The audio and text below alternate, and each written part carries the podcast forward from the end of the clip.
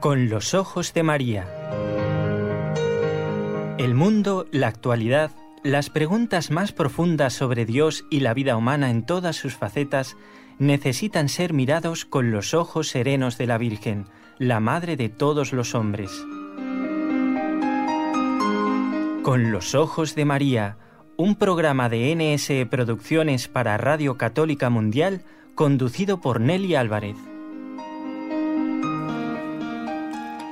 Sí, señor, así es habitualmente. Es Nelly Álvarez quien nos acompaña en este espacio. Damos un saludo muy especial a Jorge Graña, que está al otro lado en la sede de la Radio Católica Mundial en Alabama, a Raúl García, que se encuentra en los controles en este momento, y también a Nelly, que ojalá nos esté escuchando.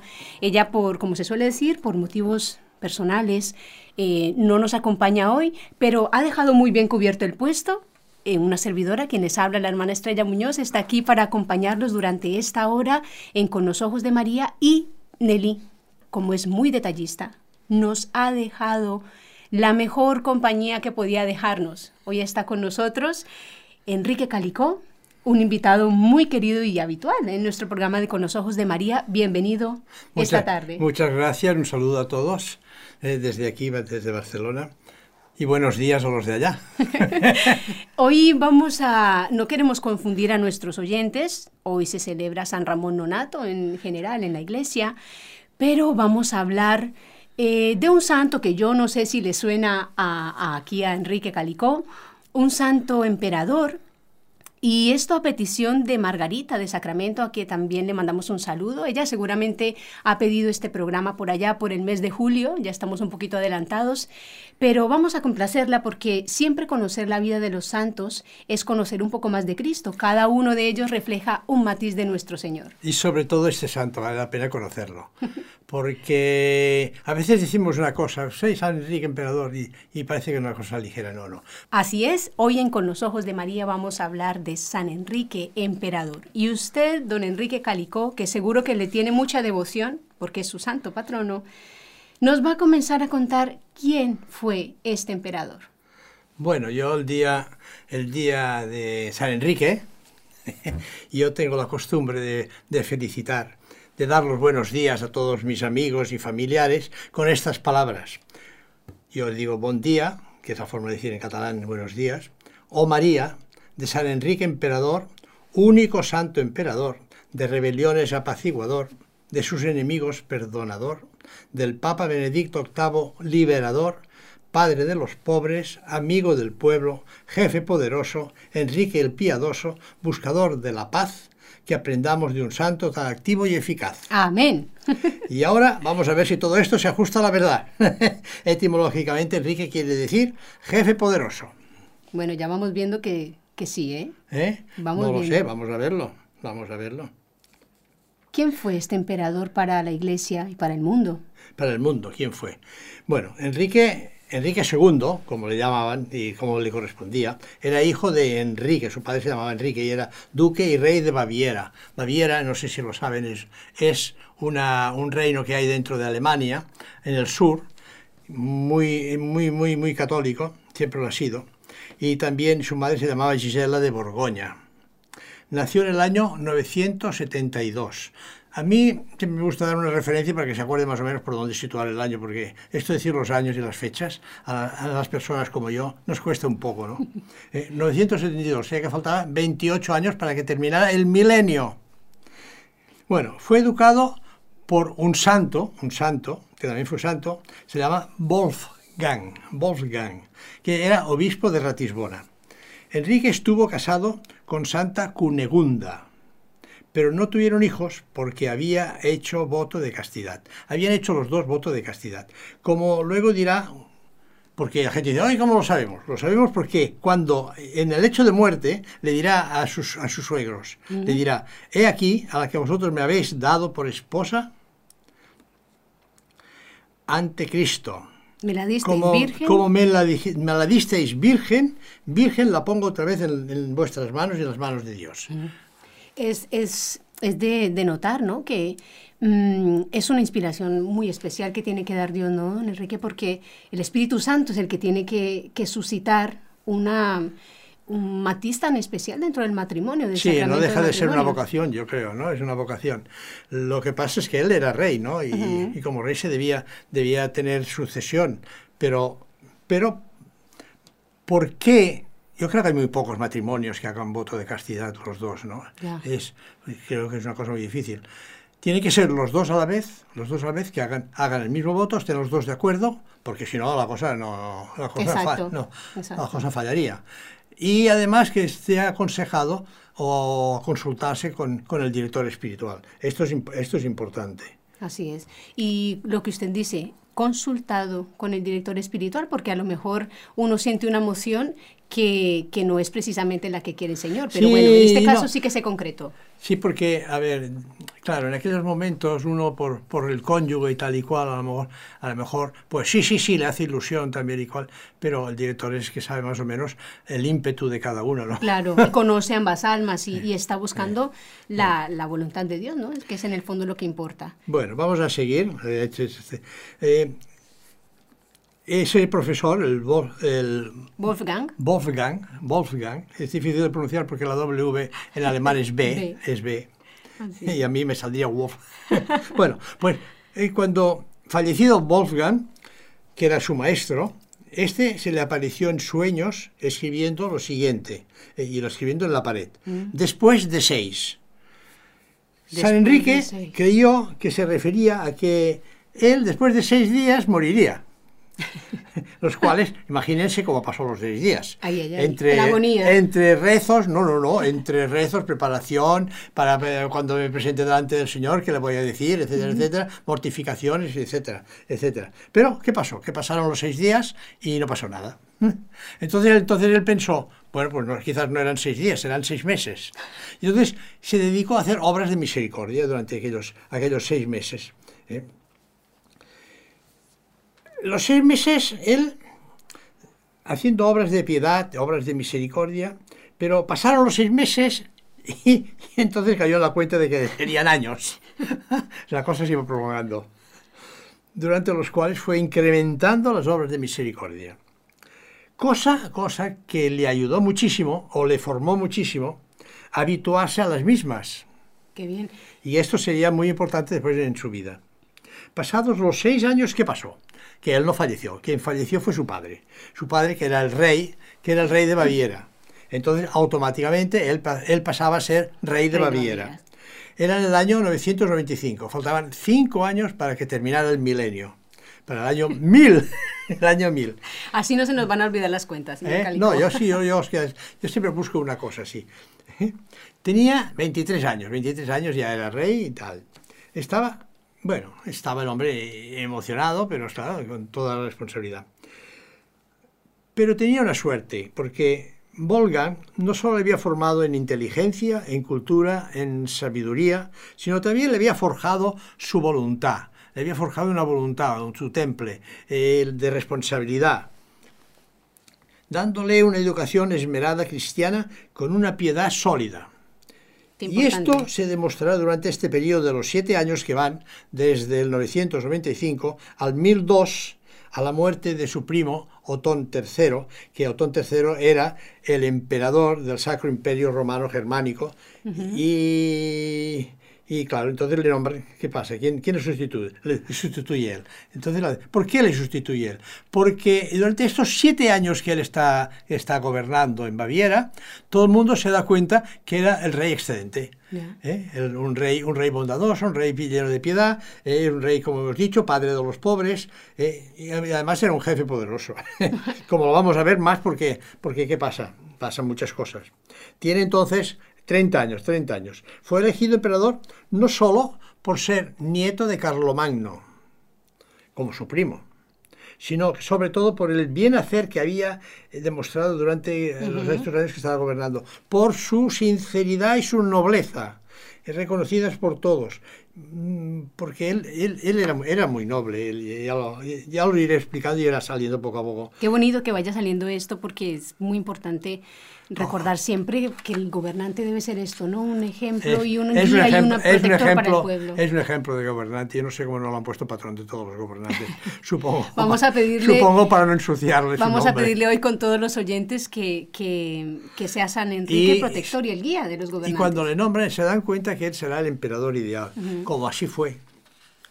Bueno, ya tenemos Enrique, Enrique II, porque era Enrique II, emperador del Sacro Imperio Romano Germano un poco largo, ¿eh? Pero a ver, don Enrique, una cosa, no hay duda de que aunque este emperador haya sido tan, tan piadoso durante su tiempo, digamos, de gobernante, se, se tuvo que enfrentar a peligros a los que se hayan expuesto los gobernantes. No hay duda de que esto es así. No, y tanto.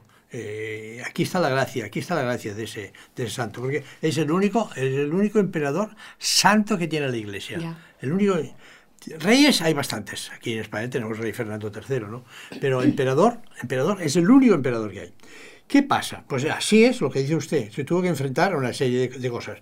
Él, consciente de la importancia y del calibre y del calibre de las obligaciones que le imponía su cargo, ese cargo de emperador que pesa, esto pesa, ¿eh? supo mantenerse gracias a la oración, hay que decirlo todo, gracias a la oración, en una actitud de humildad y de temor de Dios, y su virtud salió siempre victoriosa del peligro de los honores, porque un emperador está sujeto a honores, está sujeto a agasajos, a distinciones, como, todo, como todo emperador y como todo rey está sometido, ¿no?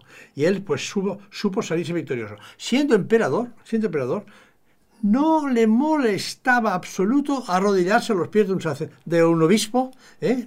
es un ejemplo, es un ejemplo decir, ¿eh? se arrodillaba es un rasgo de humildad, ¿eh? sin ¿Eh? duda. Un rasgo de humildad, sin duda. Sí, sí, sí, sí, él tenía muy claro, él tenía muy claro la actitud de humildad suya y de temor, temor de Dios, ese temor de Dios que, que es que la gente se confunde, oye, le tengo miedo, Señor. No, no es que le tengas miedo, no. Lo que tienes miedo es a, a, a, romper la amistad con el Señor, ¿no? A romper esa amistad, esto, es, este santo temor.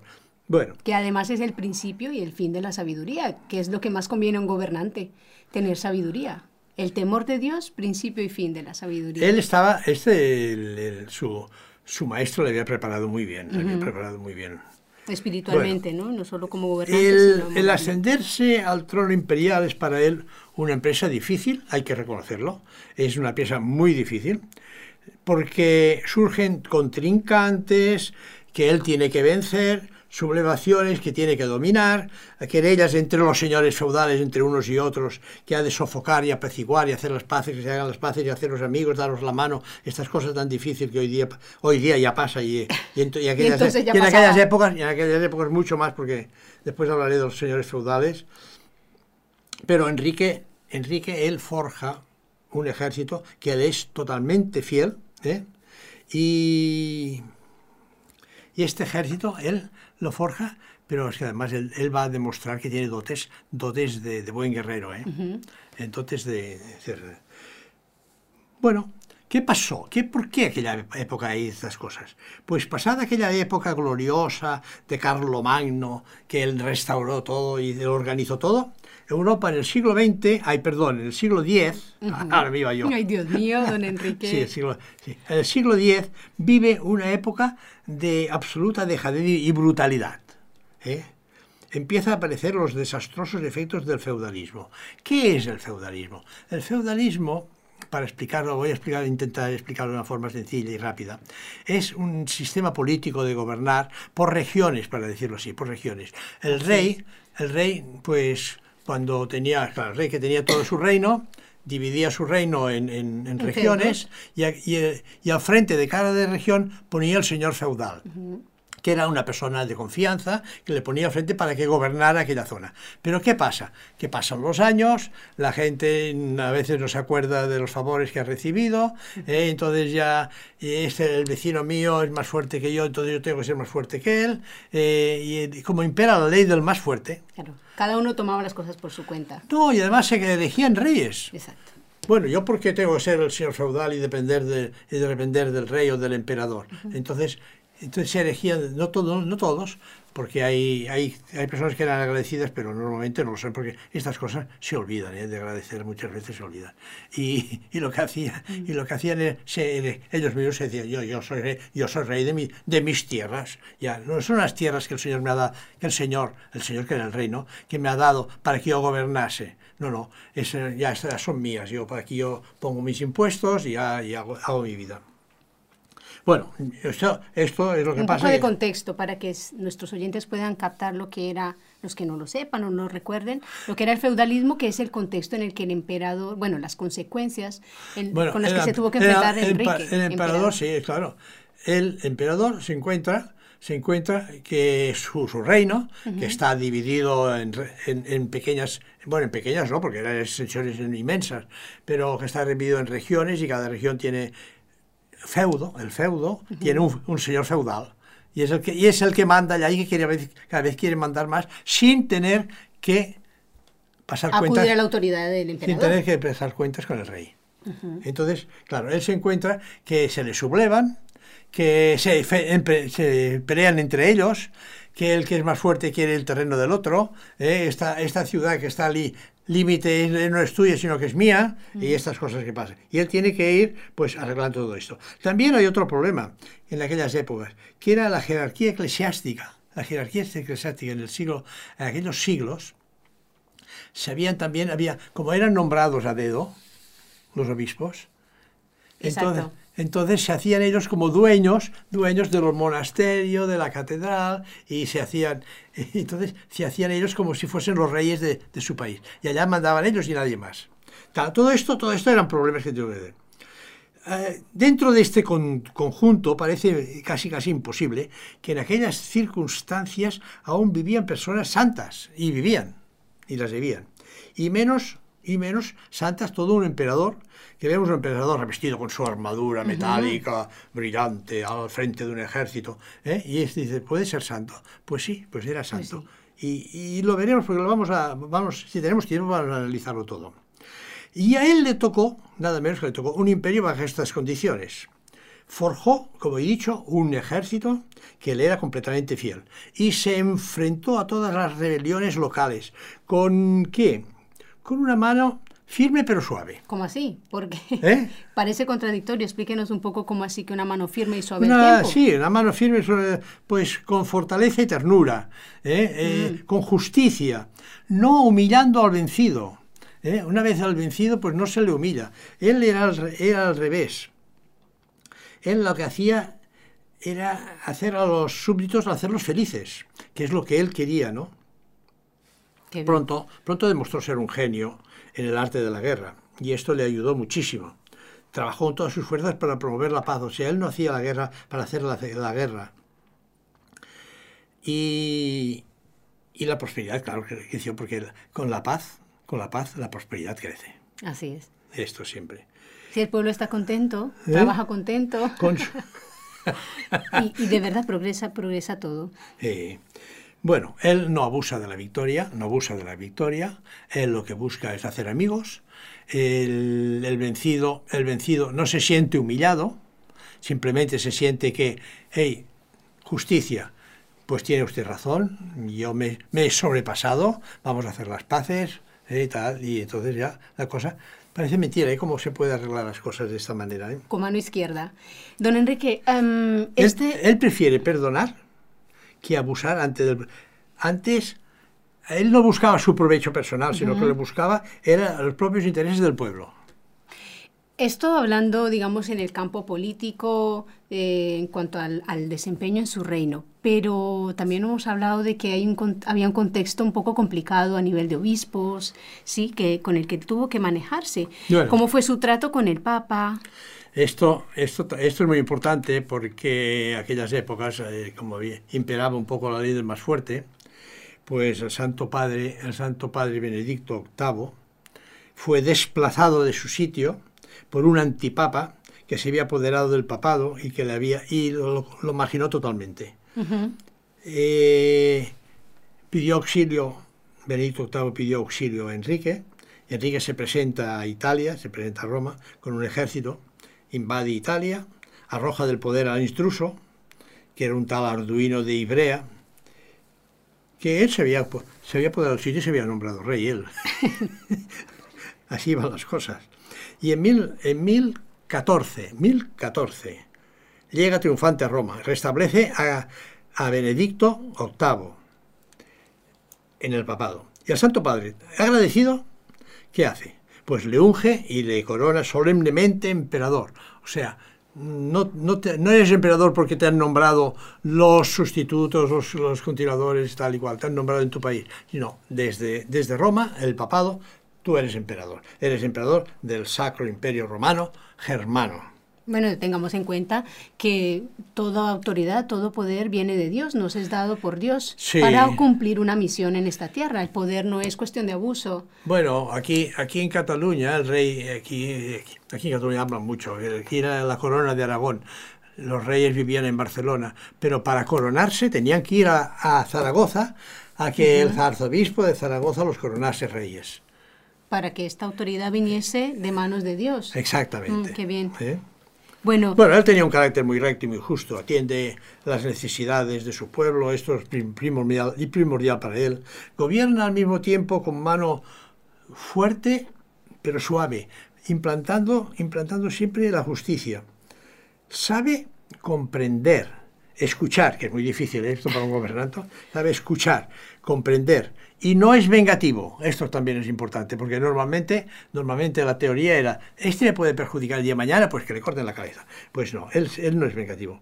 Y el pueblo, claro, hemos dicho, el pueblo en estas condiciones, pues crece, prospera, adquiere de esto.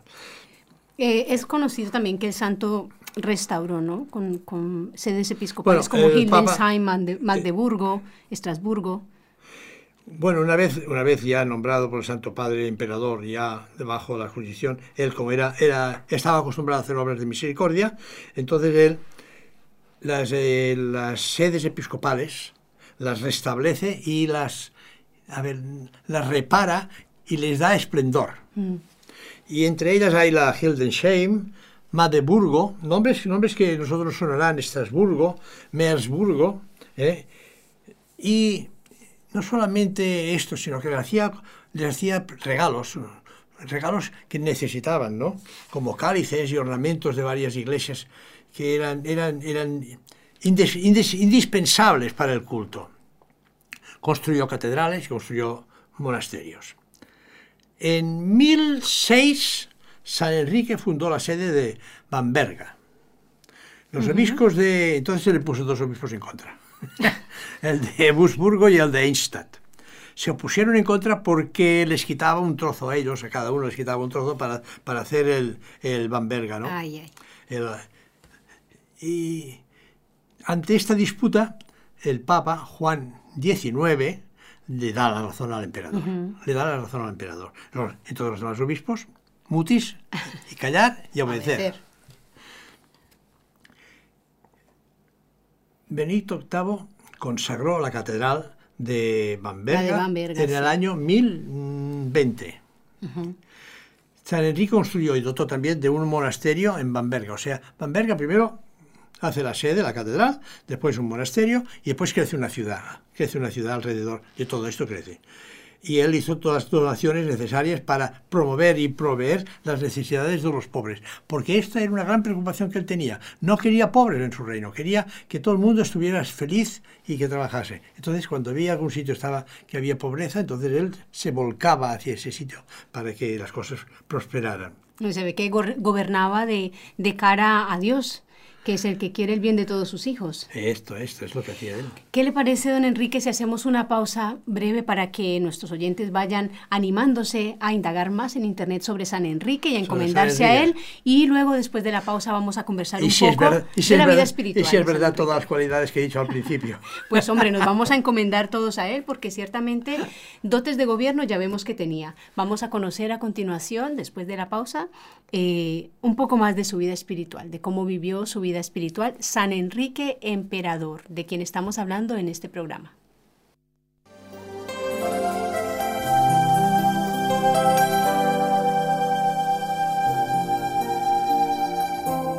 Estás escuchando en Radio Católica Mundial el programa Con los Ojos de María, en vivo y en directo, presentado por el equipo Nuestra Señora del Encuentro con Dios desde Barcelona.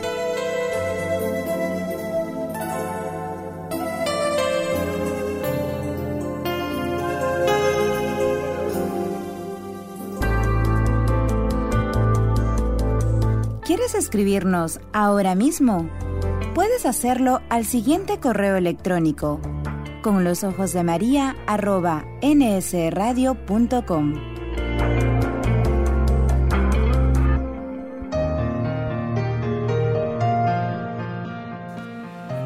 Con los ojos de María, un espacio de NS Radio preparado para la Radio Católica Mundial, para el mundo entero.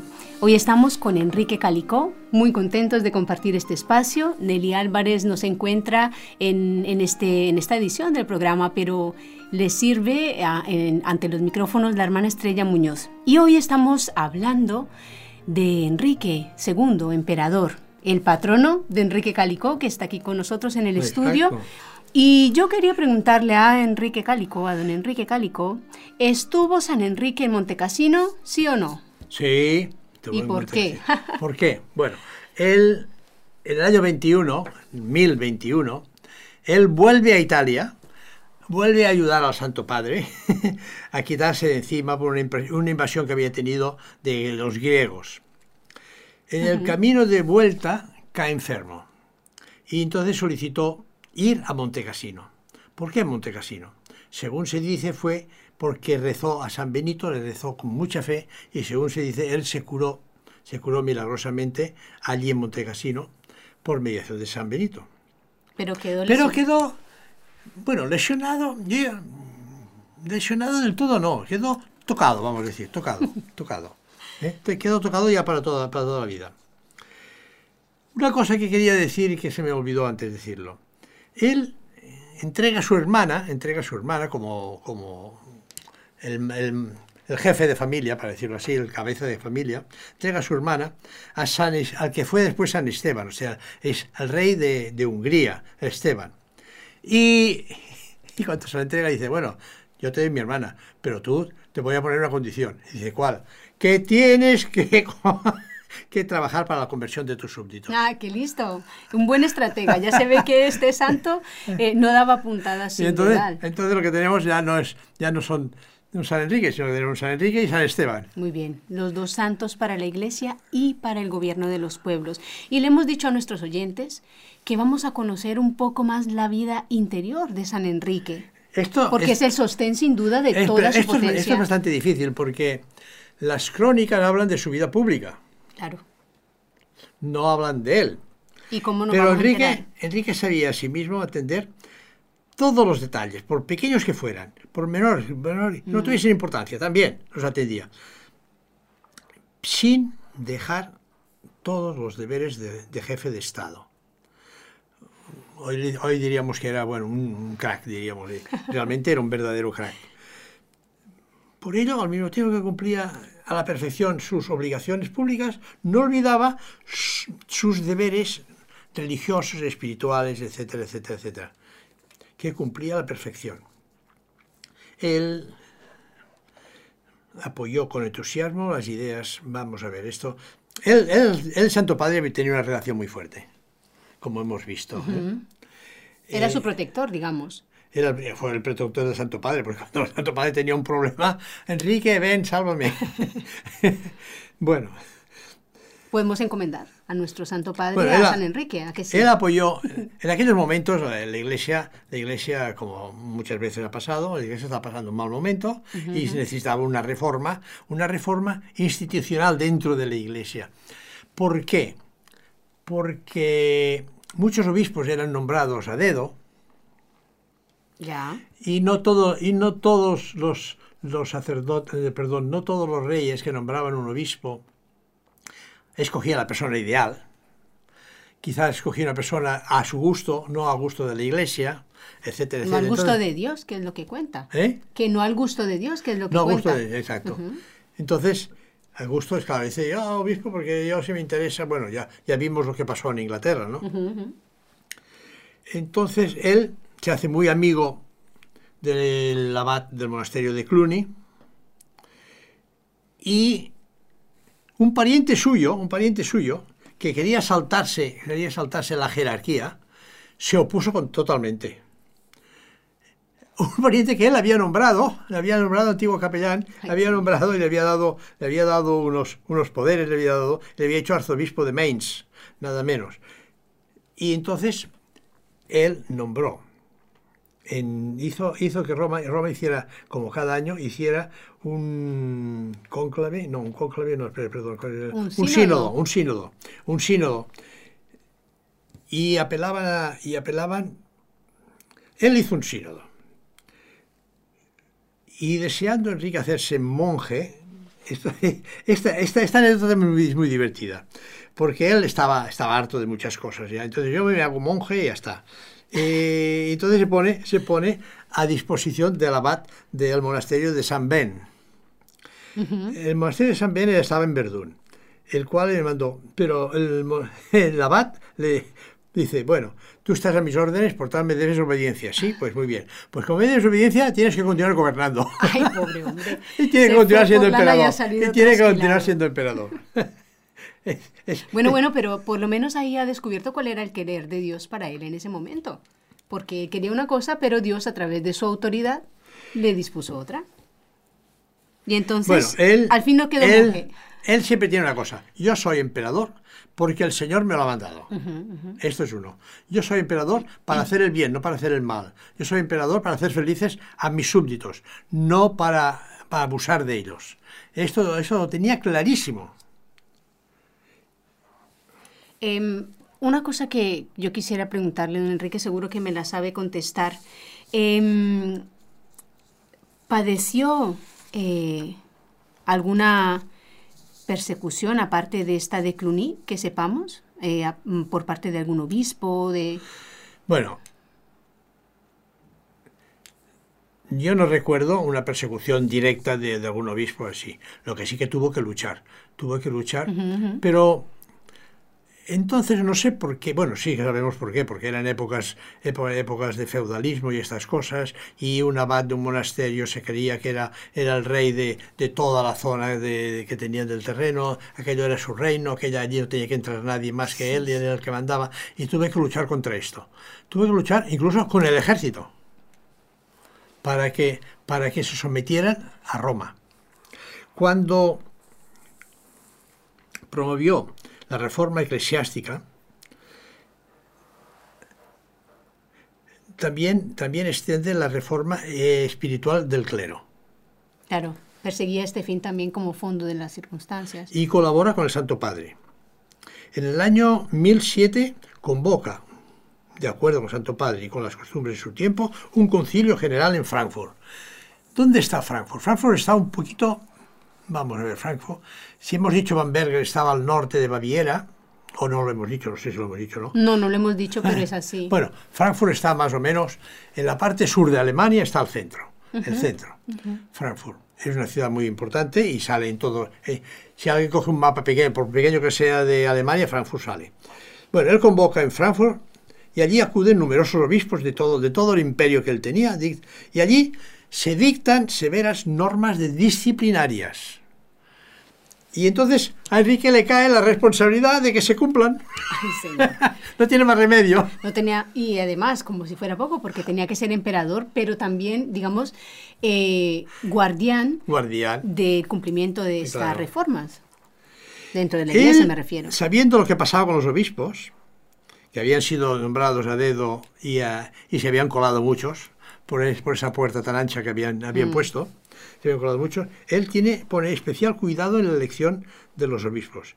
Y, y en el apoyo que prestó los monjes, tan destacados, a, ver, el, el monje, el abad, que estaba dentro de las normas, de las normas de la iglesia y tal y cual, él los apoya a tope, los apoya a tope y se hace muy amigo del abad de, del Cluny, que es San Odilon, ya hemos hablado que él tenía mucha relación con el Cluny, y llega a ser grandes amigos también con el abad Ricardo de San Van, donde él, donde él había querido ser monje y que le habían dicho, no, tú obedece, tú obedece, mi orden es que continúe siendo emperador.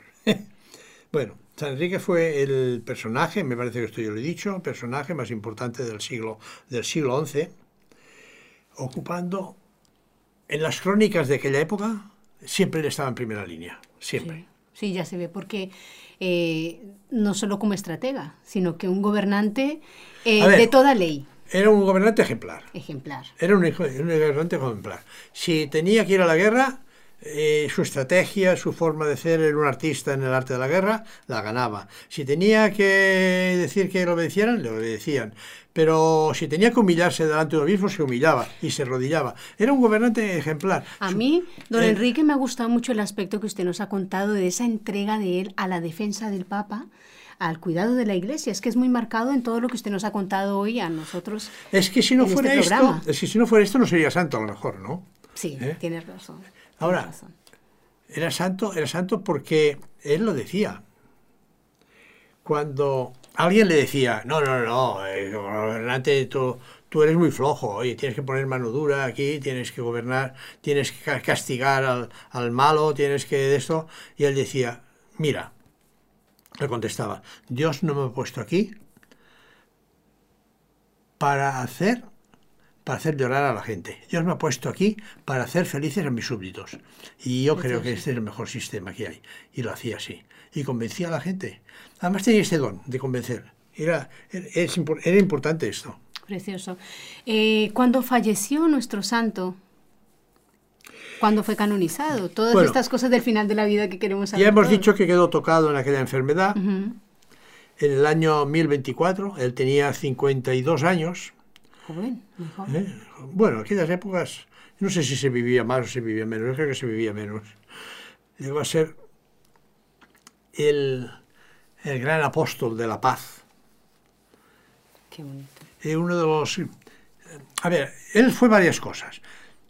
Apóstol de la paz. Uno de los más destacados promotores de la civilización occidental. Sus restos reposan en la Catedral de Bamberg en aquella sede que él mismo erigió y que le costó tanta lucha. Sí, bueno, pero exacto, pero él él allí reposa porque se lo, se lo ganó y se lo, merece. ¿Dónde está Bamberg? Bamberg, ¿dónde está? A lo mejor que cogen un mapa, un mapa de Alemania normal, no lo ven. Pero está en el norte de Baviera. Está más arriba de Nuremberg. Si lo cogen y ven Nuremberg, vayan siguiendo hacia el norte y encontrarán un pueblecito pequeñito, pero es uno, es uno de los sitios más bonitos de Alemania. Es, es precioso. Todo, todo es medieval, es, es, es, bonito. Qué bueno, está para hacer un viaje de peregrinación. Eh, en, distancias largas está entre Múnich, está entre Múnich y, y, Frankfurt, como os he dicho antes. Frankfurt, bueno, queda un poco desplazado hacia occidente, Frankfurt pero es fácil, es fácil de encontrarlo, porque además está en un, sitio céntrico de, carreteras. San Enrique realizó lo que a muchos puede parecer imposible, para mí y para todos, ser emperador, vivir continuamente ocupado con los problemas públicos, vivir entre guerras y llegar a ser santo. Ahí está el detalle, don Enrique. Ahí está el detalle. Ahí está el detalle. De este santo. ¿Eh? Si Enrique, que también le llamaban de Baviera, porque él era de Baviera, lo llevó a término por, fue porque en el ejercicio de su cargo vio un servicio al prójimo y un servicio a Jesucristo. La historia de Europa nos ofrece pocas vidas tan bellas y útiles como la de Enrique II. Y, y él es santo. Así es. Fue canonizado en 1146 por el Papa Beato Eugenio III y San Pío XII, San Pío XII lo proclama patrono de los oblatos benedictinos. Por este anhelo que él tuvo de ser monje y no pudo. Don Enrique. Yo, creo que es esto. es un poco así. Bueno, sí, monje sí, porque él hacía vida de monje, porque había hecho, había, voto, había hecho voto de castidad y todo. Que esto también es admirable. ¿eh? Emperador, casto, fiel a la iglesia. Yo creo que podemos eh, encomendarnos y encomendar a San Enrique a todos los gobernantes del mundo en este momento pedirle a Él que los proteja, ¿verdad? Y que les conceda ese sentido sobrenatural que sería tan bueno para, para que gobernasen de cara a Dios, cada uno en su territorio correspondiente, pero de cara a Dios, que es lo, lo que haría que este mundo fuese bastante mejor. De estar siempre al servicio del pueblo. Yo creo que hoy día, hoy día pocos, pocos políticos se acuerdan de esto, ¿no? Vamos. Estar al servicio, estar al servicio del pueblo. Vamos a ver, don Enrique, yo he anunciado, a usted le he anunciado detrás de micrófonos una sorpresa. ¿A mí? ¿Así? Ah, sí. sí yo, he, oído, he, oído, algo, pero digo, no, te emociones. Enrique. A mí, a mí Nelly me ha dejado aquí un sobre muy especial. Usted es dueño de abrirlo o no en directo, de contarnos o no lo que contiene. Es un sobre que viene... Si me quedo sin palabras, usted me continúa, ¿eh? Sí, o ponemos música de fondo, no pasa nada. Pero mm, usted se va a poner muy contento. Se pues trata de un oyente nuestro.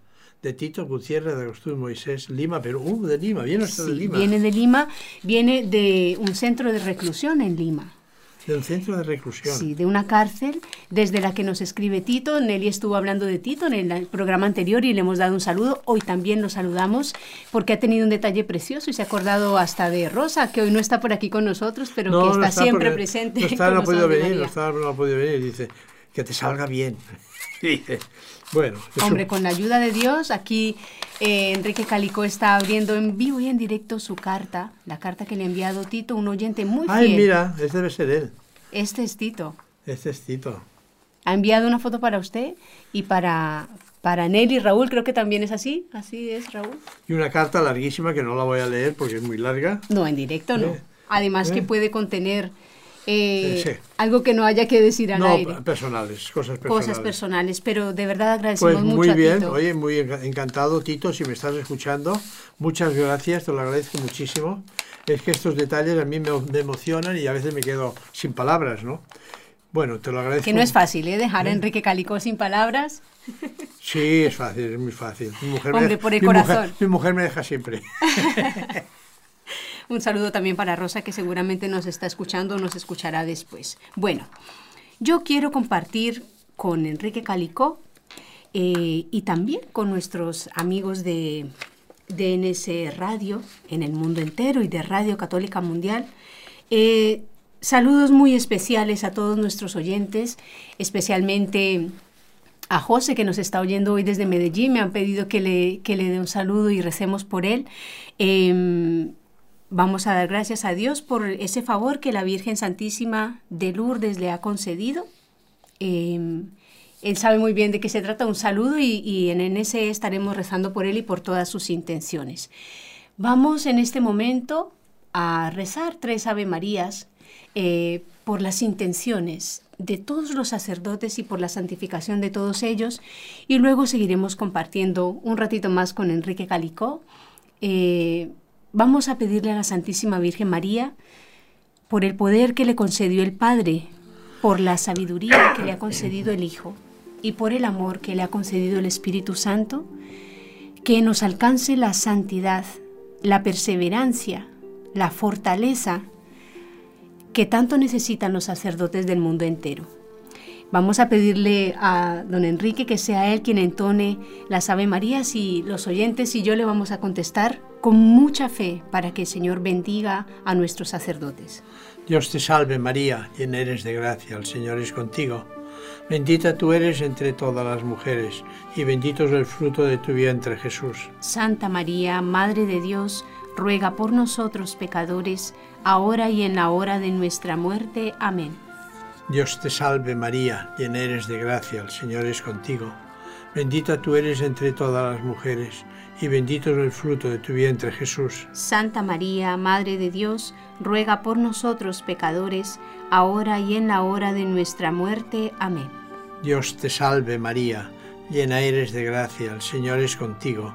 Bendita tú eres entre todas las mujeres, y bendito es el fruto de tu vientre Jesús. Santa María, Madre de Dios, ruega por nosotros pecadores, ahora y en la hora de nuestra muerte. Amén.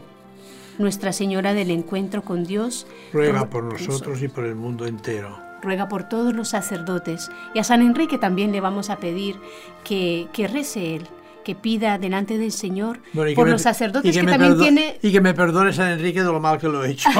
no, San Enrique va a estar muy agradecido porque publicar mm, las glorias y la, la labor de un santo en esta tierra, don Enrique, es, como decíamos al principio del programa, hablar de Cristo, de un matiz de Cristo, porque esos son los santos, un reflejo de, algún aspecto de la, de la vida de nuestro Señor Jesucristo aquí en la tierra. En este caso, por ejemplo, San Enrique nos ha enseñado la importancia de que un gobernante esté unido a Dios para hacerlo todo eh, conforme a su voluntad, ¿verdad? Y, alcanzar el verdadero bien del pueblo, que es servir a Dios. Yo creo que es un ejemplo tremendo, San Enrique, de cualquier persona, sea emperador, sea rey, sea lo que sea, es igual. Cualquier persona, cualquier trabajador, que en el trabajo, en el, dedicarse cada día a hacer una cosa determinada, no se puede olvidar la, la, dedicación, la devoción, la piedad a nuestro Señor. Se puede hacer todo siempre dedicándoselo a Él y creo que él lo hacía así. Entonces, por esto tenía estas reacciones cuando le decían, oye, no, tienes que ponerle mano dura. No, no, no, no. al revés, aquí Dios no me ha puesto en este sitio para tener mano dura.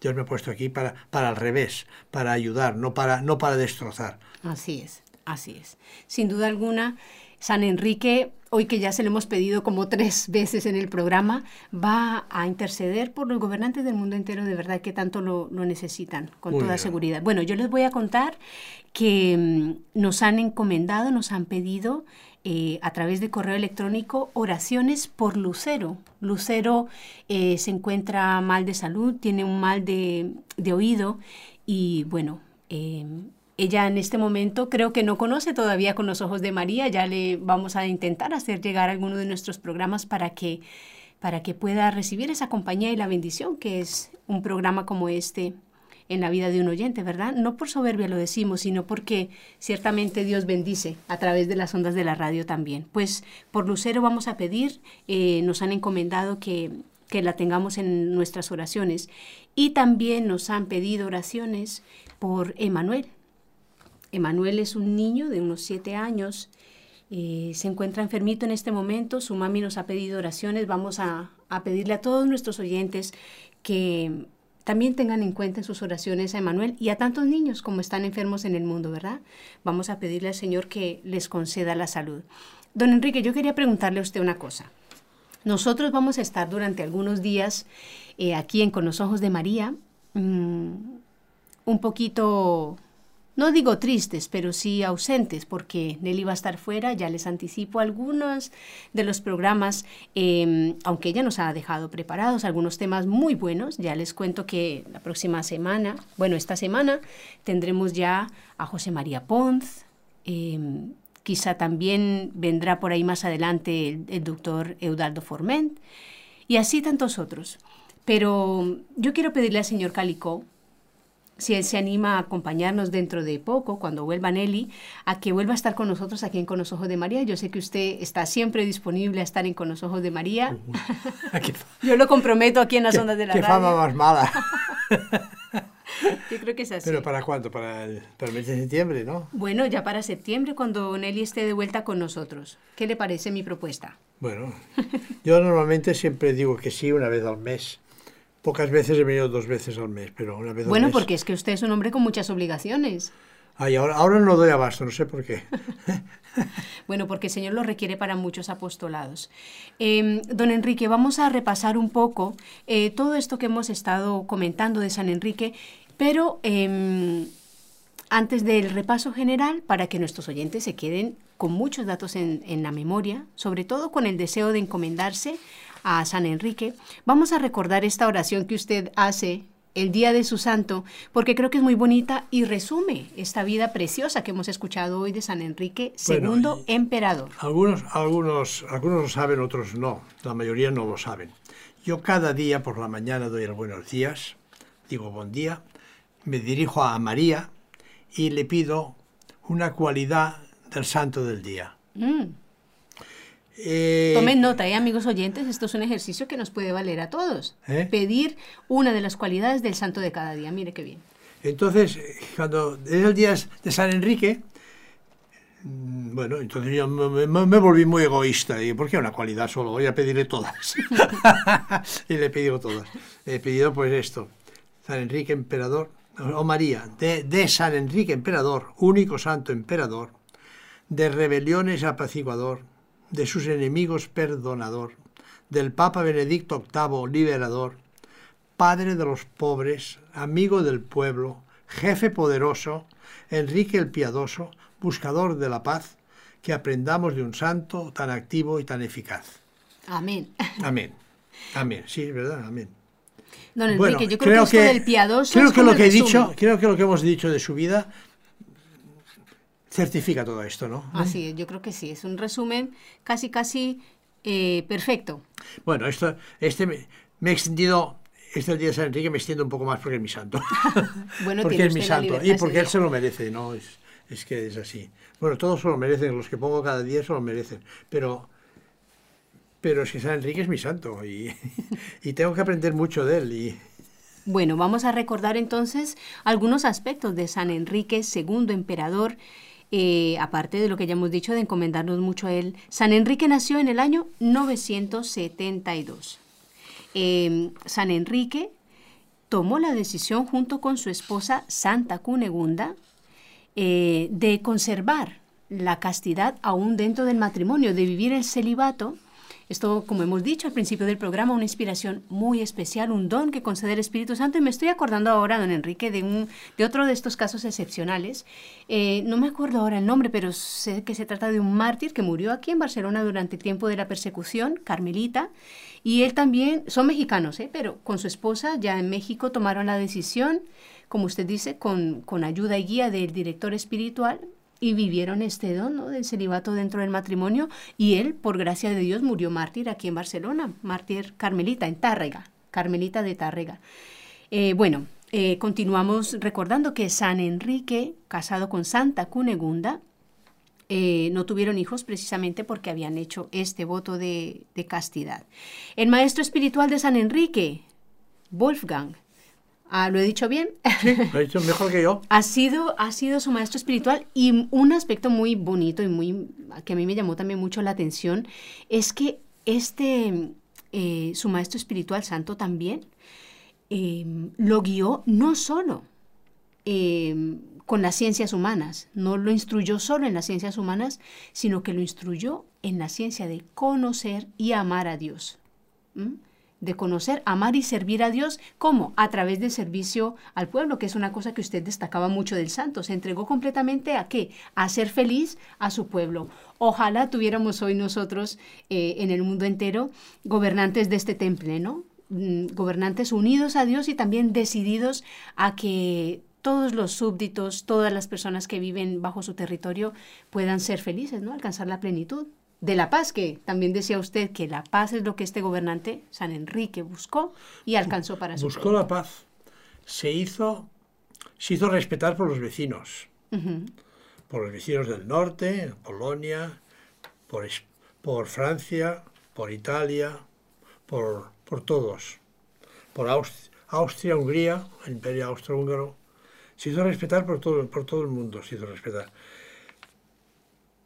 No solamente porque tenía un ejército poderoso, sino porque veían que los resultados, los resultados de él eran, eran provechosos. Y entonces la gente, a ver, cuando una cosa va bien, la gente imita. imita, es lógico esto. Es lógico. Cuando una cosa funciona, la gente imita. Bueno, también fue San Enrique, en este resumen que estamos haciendo de la vida de este santo del que tanto hemos aprendido hoy, eh, fue un defensor declarado y, y valiente, eh, muy arriesgado del Papa Benedicto VIII, ah, que pidió ayuda a Enrique en varias ocasiones, incluso cuando eh, fue usurpado, eh, digamos, eh, el papado. Vamos a recordar también que San Enrique murió en el año, a ver si me acuerdo, ah, Si no, la apoyo yo, ¿eh? ah, me va a ayudar don Enrique Calico. Sí, sí, San Enrique murió en el año 1024, nos lo ha dicho usted durante el programa, Exacto. y fue, como nos decía don Enrique Calico, que ha estado con nosotros durante esta hora, gran apóstol de la paz y uno de los más grandes promotores de la civilización occidental. Los restos de nuestro santo, recordamos, ¿dónde reposan? En Bamberger. en Bamberga, que fue una sede episcopal que erigió él a, a costa de, de algunos enfrentamientos. ¿eh? Bueno, yo eh, voy a despedirme ahora y a pedirles oraciones también por la señora Oelia, la madre de Jorge Graña, y quedamos con ustedes emplazados para otra cita en Con los Ojos de María. Has escuchado un programa de NSE Producciones para Radio Católica Mundial.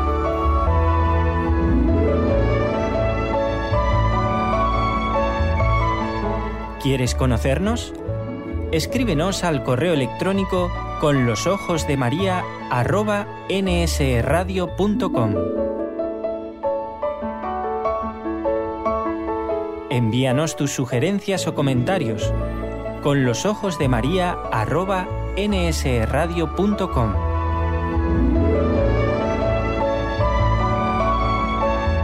Te esperamos.